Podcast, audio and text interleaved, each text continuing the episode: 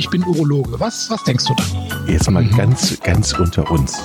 Wir müssen auch die Worte Penis und Hodensack in den Mund nehmen. Ja, ja. Und äh, das ist ja auch Sinn und Zweck äh, von so Veranstaltungen wie diesem Podcast, dass man das Ganze aus dieser Schmuddelecke so ein bisschen herausnimmt. Herzlich willkommen zu einer neuen Folge Pinkelpause. Moin, Chris. Hallo, Jochen. Heute wird es richtig spannend. Wir haben einen Gast und wir haben ein richtig spannendes Thema. Es geht nämlich um das Recht auf eine zweite Meinung. Ist, ist es ja auch immer so, bei mir ist es persönlich so, wenn ich zum Arzt gehe und dann oftmals sage ich, hm, vielleicht, und ich habe ja das Glück, dass meine Geschwister zum Beispiel äh, auch Ärzte sind, da rufe ich dann nochmal an, sag mal, was haltet ihr denn davon? Dann kriege ich zumindest nochmal eine zweite Meinung dann ich, kann ich das für mich nochmal vergleichen. Das ist unser großes Thema. Und den Gast, den wir dazu haben, Chris, der ist ja eigentlich sehr, sehr bekannt durch einen Fall, den es 2000, der 2016 aufgedeckt wurde. Da müssen wir nochmal, Chris, nochmal zurückschauen. Das ist dieser Fall in Bottrop gewesen. Vielleicht kennen den unsere Hörerinnen und Hörer noch, äh, der Medizinskandal Alte Apotheke Bottrop, ne? Ähm, genau. Ja. Also erstmal herzlich willkommen, Herr Porwoll, Martin Porwoll, das ist nämlich heute unser Gast. Ja, herzlich, ja, vielen Dank, dass ich hier sein darf. Freut mich wirklich. ja, Genau, Herr Paul, wir kennen uns jetzt schon zwei, drei Jahre. Ja. Über das, über die Schnittstelle, die wir gleich besprechen, nämlich das sogenannte Zweitmeinungsgutachten. Ähm, aber vielleicht fangen wir mal ganz vorne an bei diesem äh, ja, Skandal, der wirklich, glaube ich, äh, riesiges Aufsehen 2016 in Deutschland erregt hat, durch die Presse ging. Äh, jeder hat irgendwie davon gelesen und gehört und Sie sind derjenige, der das Ganze aufgedeckt hat. Was ist damals passiert 2016 in der alten Apotheke in Bottrop? Ja, äh, ich äh, versuche es mal äh, so kompakt wie möglich darzustellen. Ich war mhm. äh, seinerzeit kaufmännischer Leiter in dieser äh, Apotheke.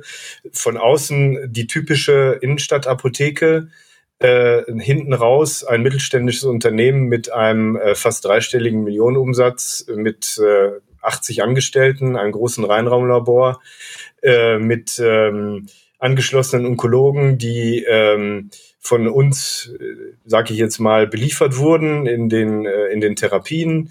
Äh, interessanterweise auch, das ist jetzt auch nochmal ein Brückenschlag zu, äh, zu, ihrem, zu ihrer Fachlichkeit, auch sehr viele Urologen äh, sind äh, von uns deutschlandweit beliefert worden das ganze, die ganze Medak-Schiene sozusagen ist da äh, auf dem Versandwege äh, versendet worden, so dass sich der, äh, der dann 2016 äh, einstellende Skandal tatsächlich nicht nur ein lokal, lokal begrenzter, wobei lokal begrenzt macht es da auch schon kleiner, als es eigentlich ist, weil letzten Endes geht es um äh, fast 40.000 Patienten bei fast 300.000 Chemotherapien. Äh, da das Ganze am Ende als äh, Wirtschaftsstraftat behandelt wurde, verhandelt wurde, äh, ist dieser, diese gesamte Ausdehnung, die das äh, möglicherweise dann halt auch schon vom Anfang an hatte, äh, niemals so richtig äh, thematisiert worden. Das sind also fünf Jahre Verjährungsfrist. Die Therapien und die Patienten, die in dieser Zeit äh, gefallen sind, sind dann auch das, was öffentlich gehandelt wurde. Faktisch äh, geht es da potenziell um wesentlich mehr. Aber diese 40.000 bei 300.000 Therapien ist so das, äh, das Maximum, was, äh, was da geschädigt wurde. Was hat er gemacht? Ja. Äh, es ist äh, da auch relativ einfach, ist auch, wie, wie man so schön sagt, äh, langläufig keine Raketenwissenschaft. Das ist halt nur diese Herstellung der Therapien unterlagen äh, zu der Zeit einfach keiner wirklich nachhaltigen Qualitätskontrolle. Also es ist nie und es ist auch nie Aufgabe der, äh, der Aufsichtsbehörden gewesen, tatsächlich zu überprüfen, was ist für in so einem Beutel drin. Äh, die, äh, die Ausgangsprämisse war, Apotheker tun dann nichts, was in irgendeiner Art und Weise kriminell ist oder patientenschädigend ist. Und äh, diese Lücke, sage ich mal, ist da eiskalt ausgenutzt worden, nämlich dass äh, das nicht kontrolliert wird und man letztendlich am Ende des Tages bei genug krimineller Energie einfach da reinmacht, was man für nötig hält, im Zweifel nichts. Also im Prinzip kamen Krebspatienten zu Ihnen, die teilweise auch tot, nicht doch zu, zu, äh, zu Ihnen natürlich auch, weil Sie dort da, damals noch tätig ja. waren. Todkranke Patienten, denen wurde ein Mittel verschrieben und es wurde im Hinten, ich formuliere es mal ja. salopp, es wurde gepanscht und es war eben nicht das ja. drin, was dort war, eben genau. mit den entsprechenden Folgen für die Patientin. Also ja. es war ein Riesenskandal damals und Sie waren damals ein Whistleblower und haben das Ganze im Prinzip ans Licht in einer sehr äh, kleinteiligen Arbeit. Sie haben ja dort noch weiter gearbeitet, Daten gesammelt, während die Staatsanwaltschaft, so habe ich es noch in Erinnerung, in, äh, ermittelt hat, waren Sie also praktisch noch wissend dieser Praxis, dass dort gepuncht war, haben dort weitergearbeitet und ja. haben sich praktisch einen Namen als Whistleblower damals gemacht und äh, haben das Ganze aufgedeckt, mit aufgedeckt. Ne? Ja, genau. Also das beschreibt es ziemlich gut, weil auch dieses, äh, dieses halbe Jahr nach ähm, oder Dreivierteljahr war so die Phase, in der ich die, äh, wie Sie schön sagen, diese kleinteilige Arbeit gemacht habe. Das, was da so einfach das Punchen macht, ist natürlich auch der Pferdefuß. Man äh, kann natürlich äh, ausrechnen, was ist auf den Rezepten rezeptiert an Milligrammzahl eines bestimmten Wirkstoffes und was haben wir da eingekauft. Und äh, ich habe da mit zwei, drei Wirkstoffen aus dem äh, aus äh, monoklonale Antikörper äh, mir rausgepickt, die zu dem Zeitpunkt gerade mal so ein Jahr oder ein Dreivierteljahr auf dem Markt waren, so dass ich mit definitiver Sicherheit sagen konnte, unser Anfangsbestand war null, weil vorher gab es das Produkt nicht. Und bei einem äh, dieser äh, Antikörper war ich auch derjenige, der die eingekauft hat, weil das, den musste man kompliziert über den Hersteller beschaffen. Äh, das war also relativ einfach, felsenfest sicher zu sein, wir haben die x Milligramm davon gekauft.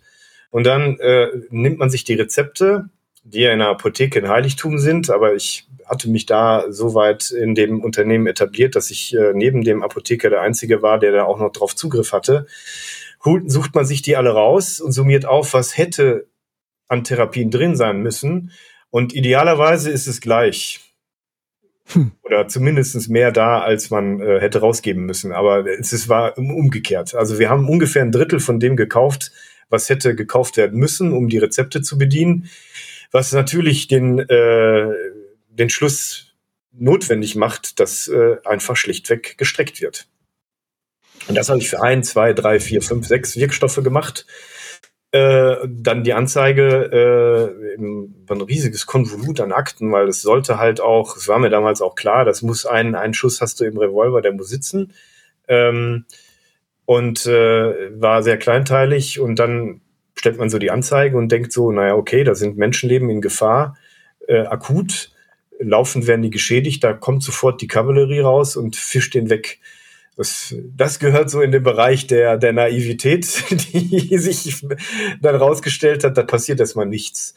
Und ähm, hat sich dann so drei, vier Monate äh, hingezogen, bis ich dann zur Staatsanwaltschaft zitiert wurde, um dann äh, und mir dann ausgiebig auf den Zahn gefühlt wurde, welch Geisteskind ich denn so wirklich bin und was ich mir denn einbilden würde, hier solche Vorwürfe in den Raum zu stellen und so weiter und so fort. Und dann nach diesem drei, vierstündigen Gespräch sind dann die Dinge so ganz langsam ins Laufen gekommen und mündeten dann in der Verhaftung und der ist seitdem ja auch nicht mehr aus dem Gefängnis rausgekommen.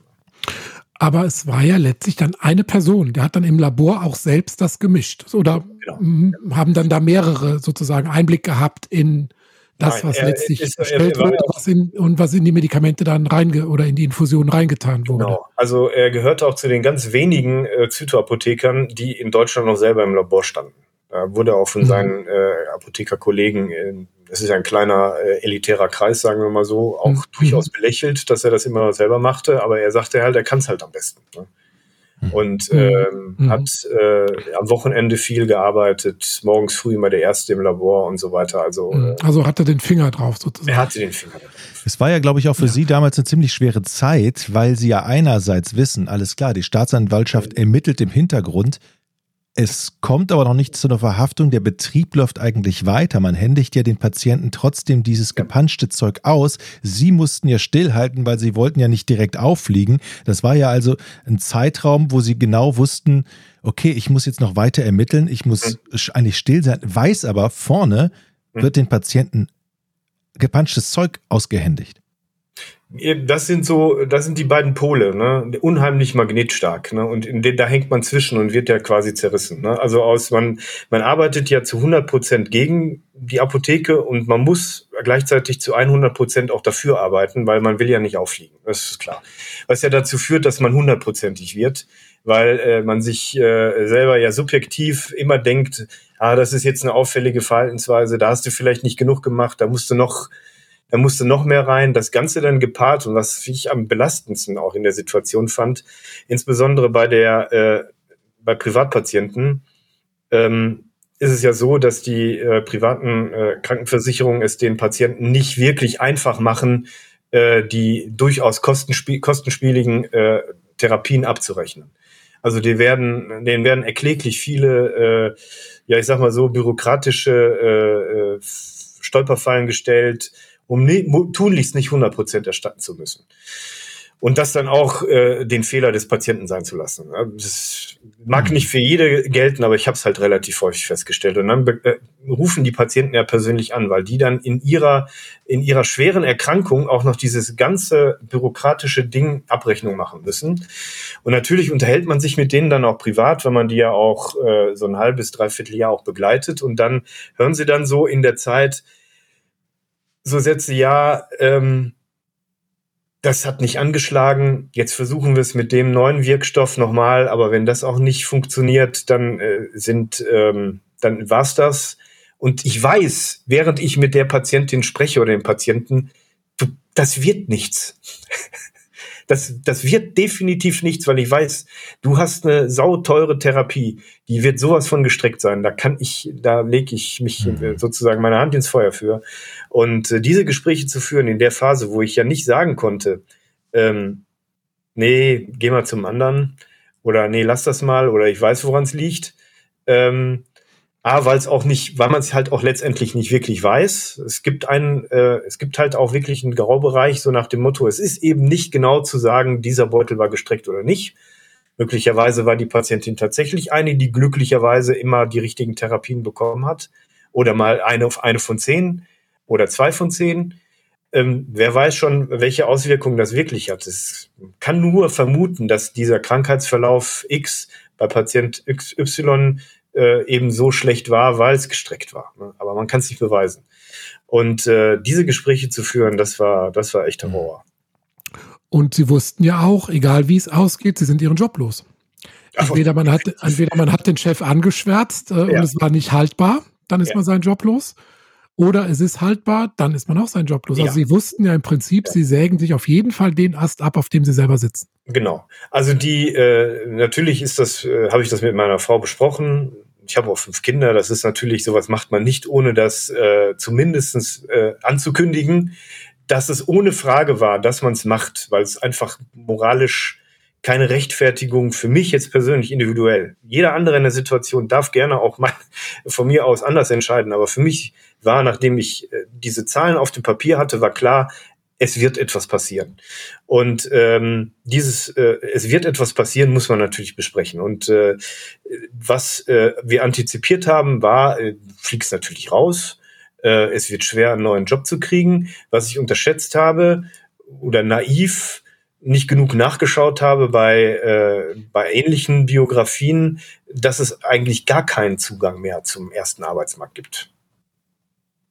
Also hm. der ist einem für, für immer verschlossen, was bei vielen Whistleblowern hier zum Beispiel in Deutschland dazu führt, da immer gerne sehr beliebt, nämlich das Beispiel der, äh, der Ärztin, äh, der die diese ganze BSE-Geschichte ins Laufen gebracht hat, ähm, die äh, ihren Beamtin, beamtete Tierärztin gewesen ist, Veterinärin und äh, die darauf hingewiesen hat und die äh, ihre ganze Beamtenlaufbahn ist ruiniert, äh, jetzt von Hartz IV lebt und äh, das sind so die Schicksale der Leute, von die äh, ja was für die Gesellschaft tun. Und da äh, gerade wenn man so an 2008 denkt, äh, an die Bankenkrise, jetzt ist ja wieder irgendwie auch akut äh, wieder Bankenkrise, da ging ja immer so das Wort, die Gewinne werden privatisiert und die Verluste werden sozialisiert. Ne? Also alles, was die Banken so an Gewinn gemacht haben, äh, wurde in die Taschen gesteckt und wenn es dann brennt, brand, brannte, dann musste der Staat beispringen. Und äh,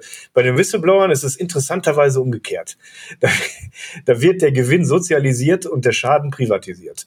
äh, es ist ja so, dass man, wenn man jetzt auch so eine Anzeige schreibt, die ja auch äh, manifeste Vorwürfe hat, und da ging es ja auch um was, äh, auch wenn mein, äh, mein Anwalt, der die formuliert hat, ein guter Freund von mir gewesen ist, er muss sich natürlich auch absichern. Die Strafanzeige habe ich bezahlt. Ich habe meine mhm. Vertretung vor dem äh, äh, meine Zeugenbegleitung im Strafprozess bezahlt. Ich habe meine äh, arbeitsrechtlichen Prozesse bezahlt. Ich habe so die eine oder andere ähm, äh, einstweilige Verfügung abwehren müssen und bezahlt. Alles in allem mittlerweile äh, ein fünfstelliger Betrag, den mich das gekostet hat, mhm. um äh, ja Schaden von der äh, von einem Teil der Bevölkerung abzuhalten und auch dafür zu sorgen. Im Nachgang sind ja Regularien auch geändert worden, es sind Gesetze geändert worden auch ein anderes Thema und auch ein Thema, dass man das eben nicht von alleine passiert, sondern dass man da auch hinterher sein muss und äh, auch als Einzelperson, so wie ich ähm, das da gemacht habe, mit sehr großer Vehemenz, damit sich tatsächlich was ändert, tut sich auch. Mhm. Aber das sind alles so ideelle Siege, ne? Aber ja, das ist halt so. Ne? Es muss immer erst was passieren, bevor sich was ändert. Also ich kann mich noch erinnern, im Krankenhaus, da habe ich als junger Assistent im ersten, zweiten Lehrjahr Chemotherapien gemixt an der Berner Box. Ich, Völlig ich, unerfahren und hatte da auch nie ein gutes Gefühl dabei. Äh, ich könnte Ihnen Dinge aus meiner Zivildienstzeit erzählen, ja. ähm, wo auch hauptsächlich noch die Chemotherapien auf der Station gegeben wurden. Und wir waren eine, eine unterbesetzte Station. Am Wochenende gab es die Examinierte und den Zivildienst. Dann dürfen Sie, können Sie sich ausmalen, wer zu Berner Box gegangen ist. Ja, Wahnsinn. Ja. Man muss ja aber, okay. ich muss, bevor wir diese Klappe zuschlagen, eine Frage noch. Ähm, man muss ja trotzdem, wenn man es weiß, dass da Mist passiert, kann man ja sich nicht zurücklehnen. Man macht sich ja selbst auch dann schon strafbar. Ne? Also es ist ja, sie müssen, sie mussten ja handeln im Prinzip. Ne? Also das moralische mhm. Ding und im Ende ist ja jeder Bürger auch verpflichtet, wenn er weiß, da wird etwas zum Schaden von Menschen passieren, sich dann zu melden in irgendeiner Form. Ja, jein. Also es gibt, äh, es gibt ja wirklich auch, äh, das ist jetzt schwierig zu formulieren, weil ich da so eine, die ja. eine oder andere einstweilige Verfügung abgeben musste. Okay. Mhm. Aber äh, ich sag mal so, in einem potenziellen Fall, ähnlich gelagerten Fall, ist man ja sicherlich nicht der letzte oder der erste in einer Kette von Leuten, die da arbeiten. Und äh, es gibt zwei Möglichkeiten, damit umzugehen. Man flieht oder man bleibt da und macht was. Mhm. Das muss man dann mit seiner eigenen, mit seinem genau. eigenen inneren Kompass ja. äh, vereinbaren und sie haben ganz klar den Weg gewählt. Damit klappen wir mal die Klappe zu. Der, ja. ähm, er sitzt immer noch in Haft, er ist verurteilt worden. Äh, der Besitzer war ein Riesenskandal. Sie sind auch in vielen Fernsehsendungen damals aufgetreten. Man kann das Ganze also auch nochmal googeln und sich nochmal angucken. Ja. Sie waren dann zwei Jahre ohne Job, meine ich. Ne? Ja. Sie haben zwei Jahre dann auch auf Geld noch gewartet. Ich warte äh, immer noch auf das Geld. Und, und sie warten ja sogar, genau, sie warten ja sogar immer noch auf das Geld. Aber haben jetzt im Prinzip, ähm, sind sie jetzt in den Bereich der Zweitmeinungsgutachten ja. gekommen. Ne? Genau. Also mhm. das, äh, das hatte eine, eine, hatte eine putzige Entstehungsgeschichte, weil ähm, äh, natürlich, äh, ich bin jetzt nicht so der Mensch, der dann die, äh, die, die Schultern hängen lässt und sagt, das ist jetzt mein Schicksal, dem ergebe ich mich, sondern äh, mir liegt das Unternehmerische natürlich auch irgendwo nahe. Äh, und die Möglichkeit, dann doch wieder zur Arbeit zu finden, ist, man schafft sie sich selbst. Und äh, die, äh, es gab mal eine äh, vor vier Jahren eine, eine Veranstaltung der DAK, wo ich als äh, als Redner, äh, als Referent geladen war zum Thema in aktuelle Entwicklung auf dem Zytomarkt hier in, in Deutschland. Und äh, das war äh, ging auf Einladung einer ähm, einer Abteilung in der äh, Krankenkasse, die äh, sich äh, um äh, schwerst erkrankte, mehrfach chronische und tot, tödlich erkrankte Patienten kümmert. Und äh, aus all diesen Bereichen waren unterschiedliche Referenten geladen und da äh, habe ich dann sehr interessiert einem äh, Vortrag über die äh, Intensivmedizin in Deutschland, äh, insbesondere was Beatmungspatienten angeht und da im Speziellen auch die Anschlussversorgung nach einem äh, langen Aufenthalt auf einer Intensivstation in sogenannten Beatmungs-WGs oder anderen äh, ja, ich will es mal jetzt sagen, in Anführungsstrichen oftmals leider Verwahranstalten. Und äh, der Arzt, der das da, äh, dieses Referat da gehalten hat, war Matthias Töns, der in dem Bereich schon äh, äh, sehr aktiv war, was die, äh, was die Belange äh, der Patienten in den Situationen angeht und bemüht war, denen wieder eine Stimme zu geben, äh, sind halt dann oftmals auch Koma-Patienten oder Patienten, die nicht mehr selber für sich sprechen können und die haben einfach keine Lobby. Und ähm, auch deren Angehörige sind oftmals dieser Maschinerie, die diese Patienten ausgesetzt sind, äh, hilflos oder wehrlos ausgeliefert. Und denen ein äh, Instrumente an die Hand zu geben oder wieder eine Stimme, eine wirkmächtige Stimme zu verleihen, war dann so der Ausgangspunkt, äh, dieses Unternehmen hier zu gründen. Also wir nehmen uns, wir schauen, wo sind, äh, wo sind Menschen wirklich in unserem Gesundheitssystem in Bedrängnis? Wo sind äh, Punkte, wo ähm, wo zum Schaden von Menschen äh, Dinge getan werden. Das ist ja auch oftmals auch mit ökonomischen Anreizen gekoppelt. Diese Beatmungs-WGs werden gut bezahlt. Äh, wenn man sich Krebsmedizin anschaut, Onkologie auch ein hochpreisiges Segment. Ähm, dann sicherlich noch viele andere Bereiche. Es gibt es auch in der Kardiologie, ach, in der Orthopädie. Also egal, wo man hingreift, gibt es immer einen, irgendein Bereich, wo Menschen äh, oftmals eben halt auch aus ökonomischen Gründen äh, über, fehl oder falsch therapiert werden. Und ähm, das ist jetzt hier in Deutschland, das ist jetzt nicht das einzige Gesundheitssystem, was mit diesen Problemen ringt. Ne? Wir haben ja ein Mittel, das sich da Leitlinie nennt. Das ist ja mit äh, auch ein Entstehungsgrund der Leitlinien, dass man versucht, solchen Auswüchsen Herr zu werden. Man hat dann jetzt zum Beispiel eher angelsächsisch geprägte Gesundheitssysteme, die setzen auf etwas anderes, nämlich auf die Zweitmeinung. Ähm, und äh, ich glaube, eine gute Mischung aus beiden, aus beiden Dingen führt da tatsächlich zum Ziel.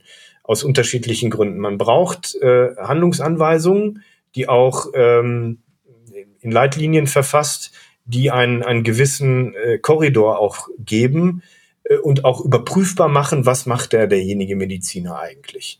Und man braucht die Zweitmeinung, um die Handlungsspielräume, die diese Leitlinien letztendlich dann doch noch geben, äh, kritisch zu hinterfragen, beziehungsweise oftmals auch, und da sprechen wir wahrscheinlich gleich auch aus den praktischen Fällen heraus, schlichtweg festzustellen, es ist gar nicht leitlinienkonform. Mhm. Und äh, diese Mischung dieser beiden, äh, dieser beiden Instrumente führt am Ende dazu, dass wir äh, wirklich einen großen Schritt in Richtung Steigerung des Patientenwohls haben, und das höre ich auch, werde ich auch nie müde, dann den Krankenkassen zu predigen. Wenn ich mir das als äh, Maxime nehme, den schwer kranken Patienten in seiner sehr maladen individuellen Situation äh, zu helfen und die Situation zu verbessern, dann ist es in 99,9 Prozent der Fälle auch gleichzeitig mit einer, äh, mit einer Kostenreduktion der Behandlung verbunden. Diese, ja. diese stringente Logik, äh, da habe ich bis jetzt in der, in der vierjährigen Praxis noch an keiner einzigen Stelle ein gegenteiliges, äh, einen gegenteiligen Fall äh, gesehen. Und äh, da sehe ich einfach ähm, auch in Anknüpfung an, an, an den Fall jetzt, den ich da aufgedeckt habe, einfach so eine gewisse Kontinuität in, mein, in meinem Wirken, irgendwie maximal viel für die Patienten zu tun. Da haben sie jetzt gleich mehrere Spannungsfelder aufgemacht. Also zum einen haben wir ja bei dem Matthias Töns, das ist ja auch ein, ein Spiegel-Bestseller-Autor, der hat das Buch geschrieben, Patient ohne Verfügung, das Geschäft mit dem Lebensende. Mhm. Spielt also dann auch nochmal die pekuniäre Seite damit rein. Ja. Also wer profitiert eigentlich davon, wenn einer Langzeit beatmet da ähm, ja. liegt? Ne, das sind ja nochmal äh, ganz neue Aspekte.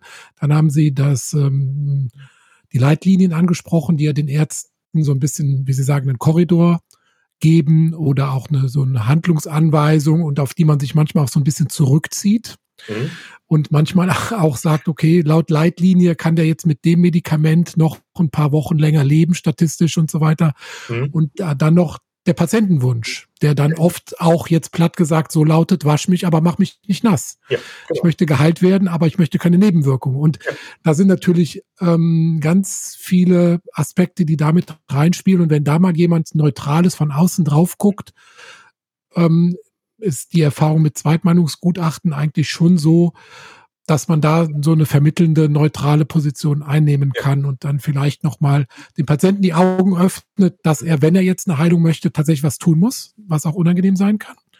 Oder auch den Behandlern nochmal reflektiert, dass sie jetzt vielleicht doch nicht ganz leitlinienkonform ähm, da gehandelt haben oder vielleicht auch andere Interessen im Vordergrund standen. Oder manchmal ist es auch so, dass Therapien empfohlen werden, einfach weil die Logistik für andere Therapien vor Ort nicht vorhanden ist. Ja.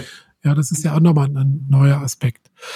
Also auf jeden Fall sinnvoll, Zweitmeinungsgutachten. Ähm, wir haben jetzt erfahren, wie Sie in den Bereich reingekommen sind. Was bedeutet das, ein Zweitmeinungsgutachten? Oder wie konkret ähm, läuft das ab, wenn jetzt ein Patient vor einer Entscheidung steht, sei es jetzt auf einer Intensivstation oder vor einer Operation? Wie konkret kommt jetzt eine Familie oder ein Patient, ein Betroffener an seine Zweitmeinung? Mhm. Also ich, ich fange vielleicht noch an einer anderen Stelle an, nämlich äh, das, äh, was viele nicht wissen, dass es tatsächlich im äh, SGB V in der Sozialgesetzgebung einen, äh, einen, einen, einen formulierten Paragraphen gibt, der äh, jedem Patienten in Deutschland die Möglichkeit auf eine Zweitmeinung eröffnet, soweit es sich um einen planbaren Eingriff handelt. Ähm, mhm. Die Planbarkeit eines Eingriffs denkt jeder natürlich sofort erstmal an eine Operation. Das ist sicherlich der, der Fokus, der einem sofort zunächst einfällt. Planbare Eingriffe sind aber auch jede, ist auch jede Chemotherapie. Es ist auch ein planbar, geplanter und planbarer Eingriff. Letztendlich jede, jede über einen gewissen Zeitraum definierte Behandlung, und sei es eine Langzeitbehandlung, ist ein planbarer Eingriff.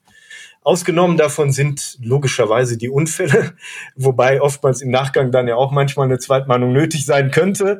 Aber mhm. äh, letzten Endes alles, was nicht Unfall ist, fällt äh, bei auch durchaus juristisch belastbarer Betrachtung äh, dieses 27b, so heißt der Paragraph, unter diesen Paragraphen und eröffnet jeden Patienten äh, die Möglichkeit, sich eine Zweitmeinung einholen zu lassen. Wie viel wissen das okay. eigentlich, wenn ich da mal so zwischenhaken darf? Also Bitte? ich, wie viel wissen davon eigentlich? Ich bin ja auch Patient. Ja. Ähm, ich, ich kenne den Begriff Zweitmeinung, dass ich jetzt Anspruch darauf habe und Recht äh, und, und mir das ein, davon weiß ich nichts. Ja, äh, Genau, also äh, ich, ich, ich, ich, ich schneide mal nicht das Wort ab, Herr Pies, weil das ist, äh, da gibt es äh, so ein paar Punkte, es, ähm, die einmal auch in die Sphäre der, der Ärzte fallen. Ähm, das Gesetz definiert eine, eine, äh, eine Aufklärungspflicht mhm. für, den, äh, für den Erstbehandler, dass man, äh, wenn man eine, eine dieser äh, planbaren Behandlungen plant, äh, dass der Patient äh, über sein Recht, äh, an sich eine Zweitmeinung einholen zu können, aufgeklärt werden muss. Jetzt kann man so ein bisschen, das ist jetzt nicht so hundertprozentig genau formuliert, das hat so ein bisschen was mit der Ausführung des 27b dann zu tun, denn der gemeinsame Bundesausschuss hat vom Gesetzgeber den Auftrag bekommen, äh, schau du mal, welche Diagnosen oder welche Krankheitsbilder besonders äh, geeignet sind für eine Zweitmeinung. Und dieser Aufgabe widmet sich der gemeinsame Bundesausschuss mit sehr viel Zeit und sehr viel Muße und hat es in den letzten ich, fast zehn Jahren geschafft, so ungefähr acht oder neun Diagnosen ausfindig zu machen, für die er das mhm. als sinnvoll äh, empfindet. Und äh, wenn man sich an die Worte des Gesetzes klammert, dann kann man sagen, diese Aufklärungspflicht gilt nur für die äh, Diagnosen, die der GBA festgelegt hat. Im allerletzten Abschnitt dieses 27b definiert der Gesetzgeber aber noch eine zweite Möglichkeit. Und zwar eröffnet er dann den Krankenkassen die Möglichkeit für alle anderen sinnvollen Diagnosen, die unter planbar fallen, auf Eigeninitiative Zweitmeinungsmodule zu generieren. Unter Zuhilfenahme von, äh, von äh, Dienstleistern, so wie wir jetzt einer sind. Und äh, das genau deswegen ist dieses Unternehmen auch gegründet worden, um eben Krankenkassen diese Möglichkeit zu eröffnen, aus Eigeninitiative, wie jetzt zum Beispiel im urologischen Bereich, bei Krebsdiagnosen eine Zweitmeinung einholen zu lassen. Wie läuft das jetzt konkret? Nehmen wir mal jetzt äh, unsere größten, unseren größten Partner. Oder Sie wollen einhaken. Ich will Sie nicht unterbrechen. Ich wollte, nee, ich wollte kurzes Zwischenfazit machen. Also, ja. ich fasse zusammen. Es gibt eine gesetzliche Aufklärungspflicht der Ärzte für bestimmte Eingriffe, das sind etwa zehn, ne, mhm. den Patienten zu informieren und sogar ein Merkblatt mitzugeben des gemeinsamen Bundesausschusses, dass er das Recht hat, zehn Tage vor dem geplanten Eingriff mhm. sich eine zweite Meinung einzuholen. So. Und die, das kann der Arzt sogar als Beratungsleistung abrechnen, ja, der, der erst gut Begutachtende sozusagen. Das ist also praktisch das gesetzlich definierte vom, vom gemeinsamen Bundesausschuss. Zudem, und da kommen Sie jetzt ins Spiel, haben bestimmte Krankenkassen mit Firmen wie ihrer mhm. Verträge, dass sie ihren Patienten noch eine zweite Meinung außerhalb dieses mhm. gesetzlichen Anspruches anbieten. Soweit richtig bis hierhin? Soweit richtig und äh, beschreibt die Situation im Moment ganz gut. Und äh, ich würde auch vielleicht noch sogar einhaken. Ich, wir sehen es ja auch bei vielen, äh, bei vielen Ärzten. Nicht jeder Erstbehandler. Äh, ich sag mal so: In den letzten Jahren wandelt sich auch unter den äh, in der Ärzteschaft das Bild zur Zweitmeinung. Das ist, wir haben ja Reaktionen von am Anfang, wo Ärzte ganz empört sich bei uns in der Krankenkasse gemeldet haben, was das jetzt hier alles soll. Die, die Patienten würden nur verunsichert werden und so weiter und so fort, bis hin zu äh, äh, Ärzten, die tatsächlich auch jenseits dieser GBA äh, Diagnosen ihre Patienten ermuntern, sich eine Zweitmeinung einzuholen. Das finden wir sogar jetzt relativ häufig, äh, also verstärkt. Ne? Und ähm, äh, es, um da jetzt nochmal einzuhaken, es gibt eben halt auch den Mediziner, der tatsächlich bei einer Nicht-GBA-Diagnose sagt, wir haben jetzt hier sowas Schwerwiegendes vor oder Sie sind an einer so schweren Erkrankung erkrankt. Äh, es macht durchaus Sinn, wenn Sie jetzt sich nochmal eine Zweitmeinung einholen. Okay, so, jetzt hat der Patient zum Beispiel, wir bleiben jetzt beim Urologischen. Wir sind ja hier in der Urologie. Es ist ja wir sind hier in der Urologie, genau. Genau. Welche Zweitmeinungen bietet jetzt Ihre Firma in der Urologie an? Worum ja. geht es da konkret? Und wie kommt der Patient dann an seine zweite Meinung? Äh, also wir bieten jetzt im Moment mit, äh, mit unterschiedlichen Krankenkassen da auch ganz unterschiedliche äh, Krankheitsbilder ab, aber letztendlich der rote Faden sind die äh, urologisch-onkologischen Erkrankungen, also der Blasenkrebs und äh, der Prostatakrebs ja. und so weiter und so fort. Da aber auch tatsächlich eher fokussiert auf den Blasenkrebs, weil der äh, in seiner, äh, ich sag mal so, in seiner Entwicklung dann, man trifft ihn ja in unterschiedlichsten Stadien, ähm, auch in der, in den Fallgeschichten halt ich will jetzt nicht das Wort kostenintensiv in den Mund nehmen, aber die Verläufe halt über mehrere Jahre gehen können mit äh, sehr vielen Krankenhausaufenthalten und so weiter und so fort. Also es von der von der ursprünglichen Diagnose sich oftmals sehr komplexe Fälle entwickeln können. Deshalb ist das schon ein prä äh, prädestinierter Zielpunkt. Und das machen wir ja auch mit Ihnen zum Beispiel seit drei Jahren sehr erfolgreich. Mhm. Mhm. Ja, genau. Also es macht mir auch große Freude tatsächlich, weil ähm, ich beneide die Kollegen äh, nicht, die in den Kliniken das alles an der Front schnell entscheiden müssen, weil ich dann natürlich mit der Patientenakte auf dem Schreibtisch das alles in Ruhe durchdringen und durchdenken kann und dann das sozusagen neutral beurteilen kann.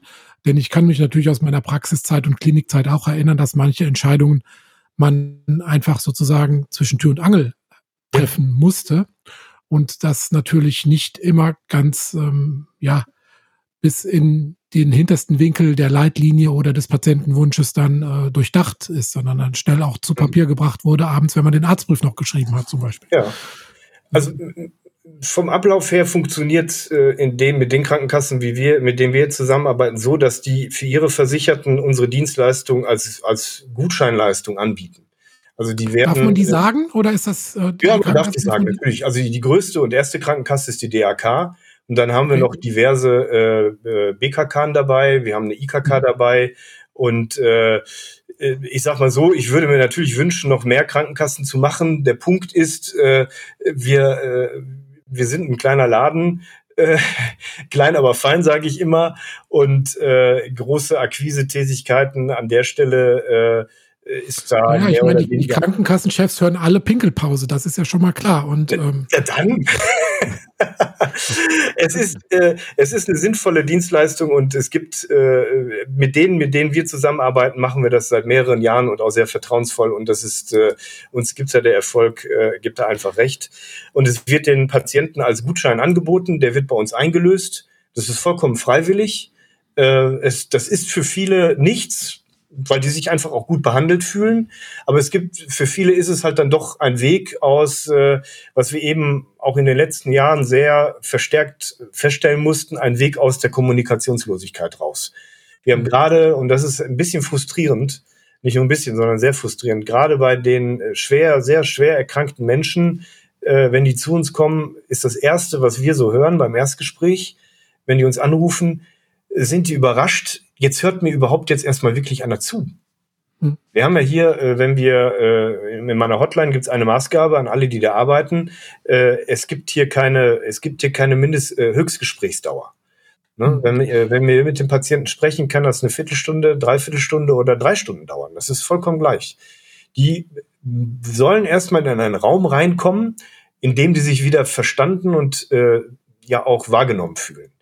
Und das ist so äh, ein roter Faden eigentlich durch all das, was wir hier machen an Zweitmeinungen, dass viele Patienten sich einfach nicht mehr verstanden fühlen und leider auch objektiv oftmals auch gar nicht mehr vernünftig mit denen kommuniziert wird. Darf ich da mal eine Frage ja. sozusagen off, off Record stellen, die, äh, ja. die ich bis jetzt noch gar nicht gestellt hatte? Ja. Ähm, also ich habe ja, wenn ich ein Gutachten für Sie geschrieben habe, bis jetzt immer ein reines Aktengutachten gemacht. Ich habe, glaube ich, einmal einen Patienten angerufen, weil ein, ein, Gewebebefund fehlte und er den offenbar zu Hause liegen hatte, aber der kam dann nicht bei. Dann habe ich dann irgendwann gesagt, schickt mir den doch und habe den dann direkt selber angerufen es wäre für mich natürlich sehr hilfreich zu wissen, dass das okay ist, die Leute auch anzurufen, weil dann ja, kriege ich natürlich die, die, persönliche Situation ja viel besser mit. Wie Nein, ist der gesundheitliche also drauf, wie ist der, der Wunsch und ähm, nur nach Aktenlage zu urteilen ist oftmals viel schwieriger, als wenn man Nein. ein Gefühl dafür kriegt. Also, äh, schade, dass wir jetzt erst drüber sprechen. Äh, Gerade im kardiologischen Bereich haben wir äh, haben wir das äh, haben wir zwei Gutachter, äh, die äh, die geradezu gesüchtig nach dem Patientenkontakt sind, ja. die, äh, die kann ich gar nicht davon abhalten und das will ich auch gar nicht. Das ja. ist auch, ähm, also klar, ne, es gibt äh, viele Anbieter, äh, die, die machen so ein bisschen Patientenfishing. Ne? Das, das finde ich unlauter. Ne? Mhm. Gerade wenn wir in den, äh, wenn wir so in die, in die ganz äh, ähm, schweren Diagnosen, Pankreaskrebs, Endstadium, äh, keine Ahnung, die ganzen schweren gynäkologischen äh, Eileiterkrebs mit invasiven, äh, keine Ahnung, das sind ja alles äh, im Endstadium ziemlich schwierige, auch multidisziplinäre Fälle.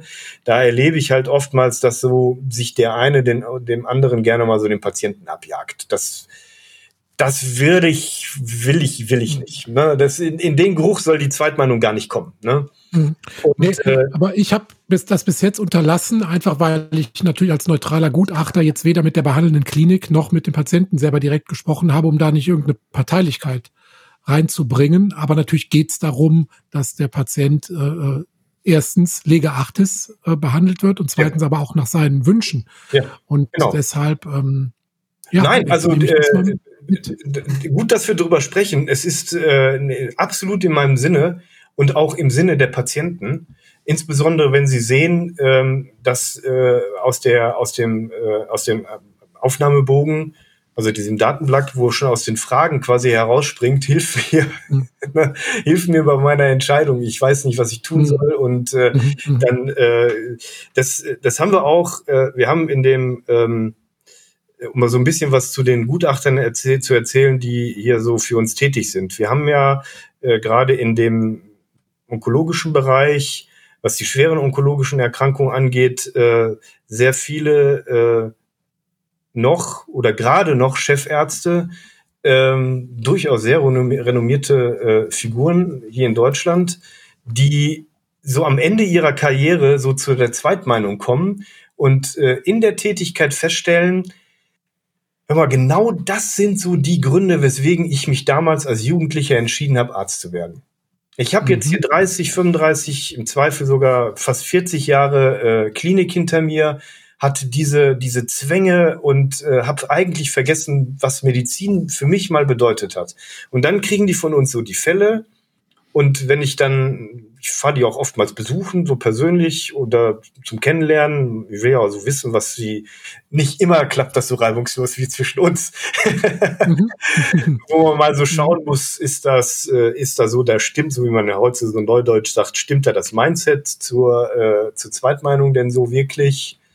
Ähm, und wenn man dann mit denen ins Gespräch kommt, äh, habe ich das nicht, ist das kein Einzelfall, dass ich das höre und die dann auch im Übergang äh, von äh, aktiver Tätigkeit zu ja dann tatsächlich nur noch gutachterlicheren Tätigkeit aus dem Ruhestand heraus mhm. wieder den Bogen zurückschlagen und sagen, so, da bin ich wieder.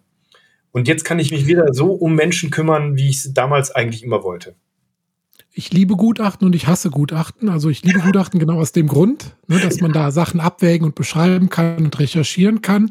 Aber es ist natürlich auch, manchmal kriegt man so ein Gürteltier voller äh, Akten vor, ja. auf den Tisch oder Gerichtsgutachten da sind ja, ist ja so viel Papierwust dabei. Ja. Wenn Sachbearbeiter A zu Sachbearbeiter B eine Notiz geschrieben hat, dann mhm. sind da wieder vier DIN A4 Seiten und es ist manchmal mühsam, sich dadurch zu, ja, man muss der demokratische Akt dahinter ist manchmal sehr, sehr, sehr störend. Mhm. Ähm, aber im Prinzip ist es schon sinnvoll. Anderer Aspekt. Mhm. Es gibt ja auch viele Leute, die holen sich nicht die Zweitmeinung über die Krankenkasse, sondern machen ein Facharzt-Hopping auf Eigeninitiative. Da ja. wird der dritte, vierte, fünfte Facharzt konsultiert. Das zahlt natürlich dann die Krankenkasse im Rahmen der normalen Konsultationen. Ja. Ja. Genau, das ist der alternative Weg, sage ich mal. Das kann man natürlich nicht verhindern. Äh, oftmals sagen dann äh, äh, sagen Patienten auch ganz verwundert, ja, wozu denn Zweitmeinung? Geh einfach zum anderen Arzt. Natürlich ist das auch ein. Wo das äh, heute ja in der heutigen so Zeit ein ne? bisschen schwierig ist, ne, gerade, ne? Also ja. Termin, war lange Wartezeiten. Ich glaube, es wird immer, das wird immer unattraktiver im Moment, ne? Über die Wartezeiten ist das ein Regulativ, definitiv. ja, und da ist zum Beispiel meine Erfahrung, also jetzt aus dem Bekanntenkreis, dass man verschiedene Ärzte konsultiert und jeder bietet gerade das an, wo er am meisten Umsatz mitmacht. Also gerade ja nehmen wir mal den orthopädischen Bereich, Akupunktur, äh, Wärmetherapien und verschiedene Sachen, die halt gerade, wo das Gerät halt äh, sozusagen abgeschrieben werden muss, das wird dann sehr, sehr in den Vordergrund ja, gestellt, ja, jetzt mal ganz platt gesagt. Ja. Und äh, ein neutrales Betrachten des Patienten ist dann oftmals schwierig. Und ja, und das versuchen wir ja äh, so ein bisschen damit zu gewährleisten, indem wir sagen, naja, wir haben hier schon, sind der Neutralität und der Qualität verpflichtet und äh, das bekommst du übers Arzthopping eben nicht sondern äh, wende dich dann doch vielleicht eher an so eine vertrauensvolle äh, Zweitmeinungsagentur, nenne ich uns jetzt mal, oder mhm. Anbieter. Oder halt auch, es gibt ja auch einige, einige, die sich äh, gerade auch im, äh, im orthopädischen Bereich auch auf Zweitmeinungen spezialisiert haben. Da kann man sich ja auch ohne mit gutem Gewissens hinwenden. Ne? Mhm. Aber ähm, ich glaube, wenn man ernsthaft äh, sich das selber vor Augen führt, was macht denn da für mich persönlich medizinisch am meisten Sinn, für meine eigene Erkrankung, für meinen eigenen Therapieweg, mhm. dann würde ich sagen, ist das Arzttopping eher, ja, ich sag mal, ja. So, eine Frage als, eine Frage als Patient habe ich natürlich noch. So, jetzt habe ich eine zweite Meinung. Jetzt stehe ich mhm. da mit zwei Meinungen, hat immer noch keine Ahnung. Ja, genau. das da wird jetzt so ein bisschen auf den wunden Punkt gedrückt, den ich jetzt hier mit meinem Dienstleistungsangebot habe. Also äh, wir, äh, aber das ist ja halt nicht alles ist ja schon bei der Geburt zu Ende entwickelt. Ne? Man, man muss ja wachsen. Und äh, eine der großen Erkenntnisse, die ich jetzt hier aus ähm, drei, vier Jahren Zweitmeinung äh, für mich gewonnen habe, ist, dass die Zweitmeinung, das Mandat hört mit Abgabe der Zweitmeinung auf aber letztendlich die, die Beratung noch lange nicht. Ähm, Fakt ist, dass wir viele Patienten haben, und das geben wir denen ja auch immer mit auf den Weg, wenn wir denen das äh, Zweitmeinungsgutachten zuschicken. Und ich glaube, das ist auch nochmal ganz wichtig äh, für die Zuhörer. Die Zweitmeinung bekommt einzig und allein der Patient. Die Krankenkasse mag das zwar bezahlen, aber die wird dem Inhalt der Zweitmeinung niemals gewahr. Außer der Patient stimmt dem ausdrücklich zu und möchte auf eigenen Wunsch, dass die Krankenkasse das bekommt. Das ist zum Beispiel bei, Behandlungsfehlerprüfung. Mag das mal ein Aspekt sein. Da haben auch die, die Patienten einen, einen Anreiz, äh, das Gutachten weiterzugeben, damit entsprechende Maßnahmen eingeleitet werden können. Aber grundsätzlich ist es so, dass die erstellte Zweitmeinung ganz privat ohne Wissen eines Dritten an den Patienten ausgeliefert wird. Dann muss ich natürlich noch mal an meinen Formulierungen arbeiten mit dem Wissen, weil ich dachte natürlich auch, das kriegt die Krankenkasse, das kriegt die behandelnde Klinik und so weiter. Also was die Patienten damit anstellen, ist, also das ist äh, auch die Frage, kriege ich von unseren Gutachtern häufig, wer ist denn jetzt der Adressat? Ja. Äh, auch äh, unter der äh, unter der Aussicht, äh, wie formuliere ich das jetzt? Und ähm, na klar, Auftraggeber an der Stelle ist erstmal grundsätzlich der Patient. Aber auch wenn der das Gutachten bekommt, der geht, die gehen damit zu ihren Ärzten. Die geben das auch an die Krankenkassen weiter. Die bringen das auch in die Klinik, so dass man als als Gutachter vor der Herausforderung steht, das macht das jetzt noch mal ein bisschen diffiziler vielleicht sogar, ein für den Patienten durchaus verstehbares Gutachten zu schreiben, aber das äh, die die die Formulierung und die Aussagekraft nicht so weit abzusenken, dass es nicht auch der Arzt, der Kollege oder die Klinik als Adressat äh, annehmen Gut. könnte. Das kriege ich relativ leicht gelöst, indem ich einfach eine ausführliche ärztliche Beurteilung schreibe auf ja, Basis der Leitlinien und dann aber eine kurze Zusammenfassung, ja. die in Bullet Points 1 bis ja, 5 sagt, genau. es muss eine geröntgt werden, es muss eine Nachsorge gemacht werden, es sollte operiert oder eben nicht operiert werden. Das versteht dann auch der Patient. Ja, genau. Das, das ist auch denn der Lösungsweg, den äh, Kollegen die Gutachten Genau, so, so mache ich das dann eigentlich immer, ne? Ausführliche genau. Beschreibung. Also insofern, äh, ich, ich kenne ja Ihre Gutachten, die decken das eigentlich sehr gut ab ohne dass wir explizit darüber gesprochen haben. Mhm. Und äh, wir haben dann die Anrufe zum Teil, wo die Patienten sagen, ähm, ja, okay, aber da steht jetzt was drin, aber ich traue mich, A, ich traue mich nicht mit meinem, Pati mit meinem Arzt zu sprechen. B, ich weiß nicht, wo ich den Eingriff machen lassen soll. C, ich weiß überhaupt gar nichts, was ich jetzt damit anfangen soll bis hin zu Z ganz unterschiedlichen Punkten, die mir jetzt relativ deutlich gemacht haben, wir gehen eigentlich hier nur den halben Weg. Ne? Auch immer im Hinterkopf, dass äh, das vielleicht auch mal eine ganz interessante Zahl, weil die auch global in Studien bestätigt ist. Von 100 äh, Zweitmeinungen bestätigen circa 70 die Meinung des Erstmeiners oder des Erstbehandlers und 30 Prozent kommen zu einer gegenteiligen beziehungsweise zu einer Alternativ Stellung, was die Therapie oder Diagnose angeht. Das äh, bewegt sich schon in einem ziemlich signifikanten Bereich. Und äh, das mag mal je nach Gesundheitssystem vielleicht mal eher 60-40 als 70-30 sein, aber da bewegt man sich schon auch in einem, was mir jetzt persönlich auch als Anbieter solcher Dienstleistungen wichtig ist, in einem Bereich, der signifikant ist. Ne, also das mhm. lohnt sich, sowas zu machen, auch als Gesundheitssystem, weil am Ende der Output ist groß genug, äh, dass man sagen kann, da tut sich was. Und aber die Zweitmeinung an sich ist für meine Begriffe an der Stelle, insbesondere für schwerst erkrankte Menschen, nur der halbe Weg. Der ganze Weg ist, und das wollen die, die die Zweitmeinung machen, die schlagen bei uns auch als diejenigen auf, die, ähm, ich will mal so sagen, im positiven Sinne an die Hand genommen werden wollen.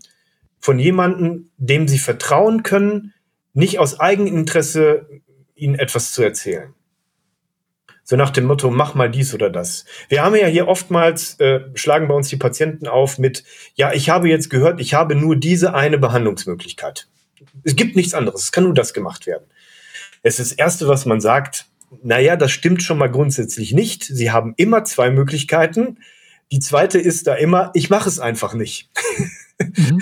auch, auch wenn es wieder der Vernunft ist. Aber alle, die, die, die Alleinstellung einer, einer Therapiemöglichkeit oder einer Behandlungsmöglichkeit, so nach dem Motto, es gäbe da nichts anderes, das weist schon immer in so eine Richtung einer ganz bestimmten Mentalität hin, dass so die Patienten nicht wirklich in ihrem Menschsein ernst genommen werden, als äh, selbstverantwortliche, denkende äh, Patienten, die sehr wohl immer eine Entscheidungsmöglichkeit haben zwischen mindestens zwei Alternativen. Ich mache das jetzt oder ich mache es nicht. Und wenn man denen dann erzählt, äh, nee, du hast nur eine, äh, dann haben wir die, die haben wir hier am Telefon und die melden sich und wollen eine Zweitmeinung haben.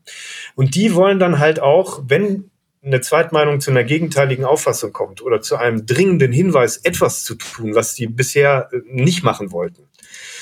Das kennen wir ja aus unserer, äh, aus unserer urologischen Praxis, haben wir ja immer zwei oder drei wiederkehrende Fragestellungen. Ne? Äh, OP ja, nein, dann im Anschluss äh, Chemo, Immuntherapie, ja, nein. Und wenn es zu spät war, Blasenentfernung, ja oder nein. Diese drei, ich sag mal so mhm. charakteristischen, charakteristischen Fälle haben wir, sind bestimmt 80 Prozent der, äh, der Gutachtenthemen mit Zwischenfarben, aber darum geht's letztendlich immer. Und ähm, die Patienten, die mit diesen Fragestellungen zu uns kommen, den reicht oftmals eben nicht nur zu sagen, mach jetzt dies oder das oder es wäre empfehlenswert, sondern die wollen dann noch einen Schritt begleitet werden. Und sei es in der Suche einer guten Klinik oder sei es in der Kommunikation dieses Ergebnisses mit dem Erstbehandler. Und äh, das ist im Moment so meine Aufgabe, das versuche ich den Krankenkassen klarzumachen, dass die Zweitmeinung eher ein Case Management ist. Wir eigentlich viel früher ansetzen müssten mit einem Produkt, was da heißt Begleitung schwerst erkrankter Menschen mhm. wo die Zweitmeinung eigentlich nur so ein Modul ist, was eingesetzt wird an einer bestimmten Phase der Behandlung und die, die wichtigeren Teile vorher und halt auch nachher geschehen, indem man dem Patienten eine Möglichkeit bietet, jemanden außerhalb der Familie, außerhalb des Familienkreises und außerhalb des behandelnden Arztes zu haben, den, auf den sie sich natürlich subjektiv verlassen können, weil der eine, eine neutrale Position einnimmt. Ja, früher war das ja mal der niedergelassene Facharzt, aber der ist ja mittlerweile auch so überlastet, dass da auch ja, von Zeit, unter zeitlichem Aspekt das eigentlich gar ja, nicht Ja, an der Stelle ja mit dem Hinweis ersetzen wir das vielleicht in einer gewissen Art und Weise. Noch sind wir nicht da. Wie gesagt, da sind ja auch immer alles Mühlen, die ganz, ganz langsam malen. Äh, die, ich sag mal so, die, die schicke App fürs äh, für Schrittzahlen messen oder für Blutdruck-Tracking, die ist in 0, nix, ist die umgesetzt und von der Kasse bezahlt. Aber solche sehr komplizierten Produkte, so wie wir sie jetzt anbieten, die brauchen viel, viel Überzeugungsarbeit und äh, auch eine langjährige Zusammenarbeit mit der Krankenkasse, damit das tatsächlich mal ein Schuh draus wird. Bevor wir zum Ende kommen, Jochen, hattest du noch eine Frage? Nee. Nee. Ähm, Zeitrahmen noch ganz kurz. Also ähm, Patient steht jetzt vor der Frage, es muss eine Entscheidung getroffen werden. Die mhm. Klinik hat vielleicht schon den großen Eingriff oder den zweiten Eingriff mhm. terminiert. Ähm, da kommt natürlich damit auch Zeitdruck in den Kessel.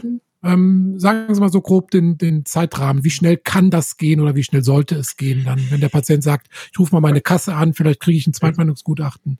Genau, also wir hatten, äh, um das mal, äh, mal die Spannbreite da auch aufzumachen, wir hatten letzte Woche zwei Fälle, die sind äh, Freitagmorgen reingekommen und am Samstag und am Sonntag waren die beiden Gutachten beim Patienten. Oh, das, das sind, war nicht von mir.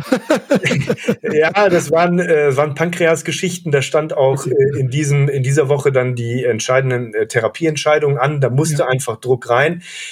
Das funktionierte aber auch nur, äh, weil die Patienten in der Lage waren, äh, wir haben ja so gewisse Pflicht, äh, Pflichtdokumentationen, die wir zu machen haben. Die Patienten müssen eine Teilnahmeerklärung eigenhändig unterschreiben. Die muss an uns zurück. Die müssen über den Datenschutz äh, aufgeklärt werden. Die müssen eine Versicherteninformation bekommen.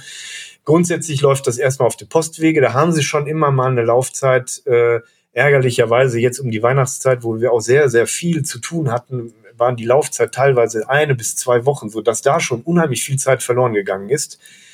Da liegt ein Rückumschlag bei. Da können uns die Patienten die vorhandenen Unterlagen, und viele sind ja mittlerweile auch tatsächlich äh, ihre eigenen Unterlagen habhaft. Das war ja vor 20, 30 Jahren noch nicht der Fall. Mittlerweile hat ja jeder so seine eigene Krankenakte zu Hause, äh, die elektronische Patientenakte in Papierform und äh, schickt uns dann die relevanten Kopien tunlichst natürlich vollständig äh, zu. Das wird dann hier eingescannt äh, und daraus wird dann das Datenpaket, was Sie bekommen, zur Begutachtung. Mhm. Das kann fix gehen, das kann auch mal ziemlich lange dauern. Also wir haben ja auch Patienten, die sagen, oh, ich will unbedingt eine Zweitmeinung, von denen hören wir dann drei Monate nichts. Mhm. Und äh, im vierten Monat kriegen wir dann die, die Sachen zugeschickt und sagen, jetzt will ich doch. Mhm. Oder wir haben den Fall, dass die Patienten überhaupt gar keine Akten haben. Dann holen wir uns die Entbindung von der Schweigepflicht. Dann kommt mit dieser Entbindung der Schweigepflicht, holen wir die Patientenakte bei der Klinik oder beim, äh, beim behandelnden Arzt ein. Auch das keine Sachen, sage ich mal so, wo äh, Speedy Gonzales unterwegs ist, ne? sondern äh, mhm wenn man jetzt gerade an so einen das niedergelassenen Arzt. So könnte Herr Lauterbach alles noch geschmeidiger machen, wenn es endlich die elektronische Gesundheitskarte ja, gibt. Das wäre für uns, äh, wobei der Pferdefuß ja schon wieder ist, wie kommen wir dann tatsächlich, äh, wie werden wir zugangsberechtigte ja, ja. Gruppe? Ja, ja, ja, dann wird wieder, muss wieder eine neue Gruppe definiert werden, werden, genau. Ich bin da schon dran und hatte auch unseren Hut auch schon in den, in den Ring geworfen, dass an mhm. solche äh, Dienstleister wie uns halt da auch gedacht wird, weil uns mhm. das das Leben und letztendlich auch die die, die Qualität, die ja zum Teil halt auch eben in unserer Geschwindigkeit liegt, äh, mhm. davon natürlich profitieren würde. Ne? Mhm. Okay, dann fassen wir zusammen. Also jetzt ähm, Zweitmeinung, hat jeder ein Recht drauf für bestimmte Eingriffe. Ich kann die ja mal ganz kurz aufzählen. Ne? Das ist einmal Fußamputation bei Diabetes. Dann haben wir die Mandelentfernung. Dann haben wir Eingriffe an der Wirbelsäule, Gallenblasenentfernung, Entfernung der Gebärmutter, Gelenkspiegelung an der Schulter, Herzkatheteruntersuchung, Herzschrittmacher und eine Knieprothese. Das mhm. sind momentan die, die Eingriffe, wo man ein Anrecht drauf hat. Gesetzlich vorgegeben. Alles andere, urologische Sachen, bitte rufen Sie Ihre Krankenkasse an, fragen Sie nach, ob die irgendwas anbieten. und im Idealfall dann mit so einem Anbieter wie Complex Care Solutions zusammenarbeiten und dann ein Zweitmeinungsgutachten in Auftrag geben. So läuft's. So läuft's. Vielen, vielen Dank für Ihre tollen gerne. Geschichten, Ihre ausführlichen Informationen und natürlich die Zeit. Vielen, vielen Dank. Gerne, gerne, gerne. Und Danke und bis bald. Ciao. Bis bald. Bis bald. Tschüss. Tschüss. Ich bin Urologe. Was, was denkst du da? Jetzt mal mhm. ganz, ganz unter uns. Wir müssen auch die Worte Penis und Hodensack in den Mund nehmen. Ja, ja. Und äh, das ist ja auch Sinn und Zweck äh, von so Veranstaltungen wie diesem Podcast, dass man das Ganze aus dieser Schmuddelecke so ein bisschen herausnimmt.